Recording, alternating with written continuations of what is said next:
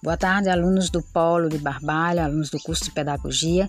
Vamos dar continuidade ao capítulo 1, que vai retratar fatos do português brasileiro, os quais são ilustrados em formas de regularidades e irregularidades.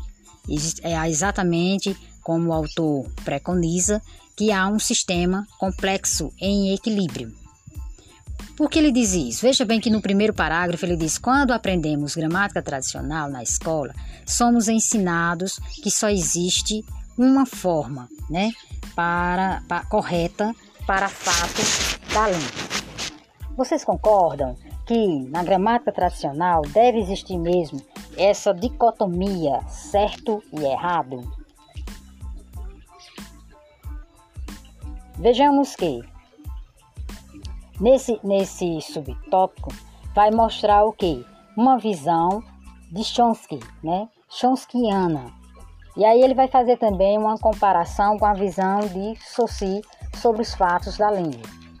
Porque, para a linguista, quer assumamos uma visão saussuriana ou uma visão chomskyiana, para ficar nos paradigmas teóricos mais influentes nessa ciência. Considerando a língua em uso, deixamos de assumir a existência de uma forma correta e de outras erradas. Na verdade, os linguistas não têm isso do certo e do errado, mas sim do diferente.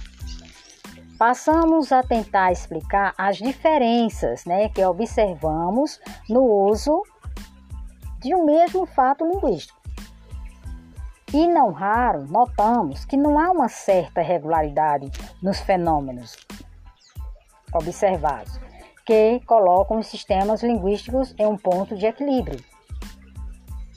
Então, por isso, nessa sessão, nossa preocupação se voltará a alguns fatos da língua para tentar explicar né, o que acontece com eles e por que não estão errados, como nos diria a gramática tradicional, porque a gramática tradicional ela normatiza, ela prescreve e ela insiste em que há realmente a questão do certo e do errado.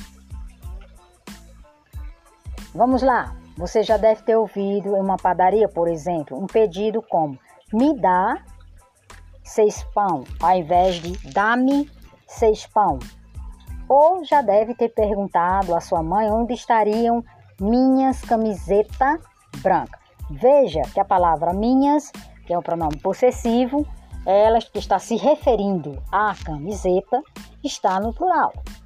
E aí, é, de acordo com os gramáticos, há erros quando não a palavra camiseta aí está no singular. Entretanto, se a gente for para a compreensão né, do sentido dessa frase, nós percebemos que existe sim um sentido ah, houve apenas o que? Diferenças fonéticas no som, porque nós temos é, o som do S em minhas, mas nós não temos o som do S na palavra camiseta.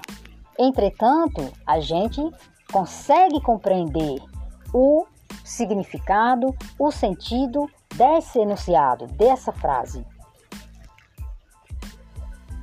Daí é, justifica a visão de Chomsky, de Chomsky com relação à gramática. O que, é que, que Chomsky preconiza?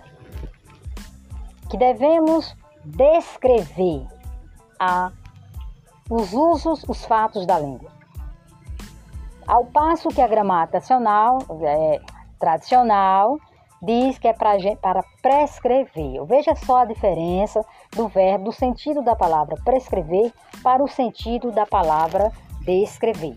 Então, exatamente neste, neste subcapítulo, ele enfatiza que se deve é, ter um olhar atento às regularidades e às irregularidades dos fatos da língua, descrevendo-os certo? Mostra as duas visões, a visão do Suci e a visão do Chomsky.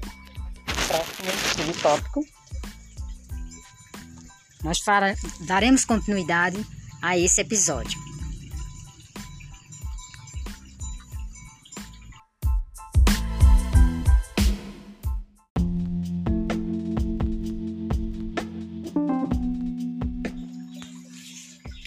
Boa tarde, alunos do curso de Pedagogia Polo Barbalha.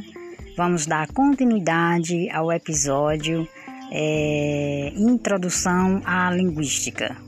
No capítulo 1, a gente viu na aula passada, nós vimos sobre o que seja linguística e o que exatamente ela explica. Nesse episódio, vamos falar sobre um sistema complexo, um sistema de equilíbrio.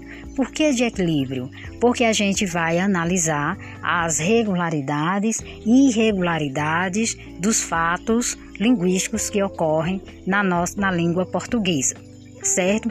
E também no português brasileiro. E aí, nesse episódio, ele vai é, mostrar exatamente algumas dessas regularidades, vai falar sobre a, a, questão da marca S do plural, vai mostrar a visão de Chomsky também em comparação com a visão de Saussure sobre os fatos linguísticos, certo? Enfatizando a questão do certo e do errado do ponto de vista da gramática e a questão das diferenças fonéticas, morfológicas, sintáticas, pragmáticas da, dos enunciados é, linguísticos e gramaticais. Vamos agora para o capítulo 2.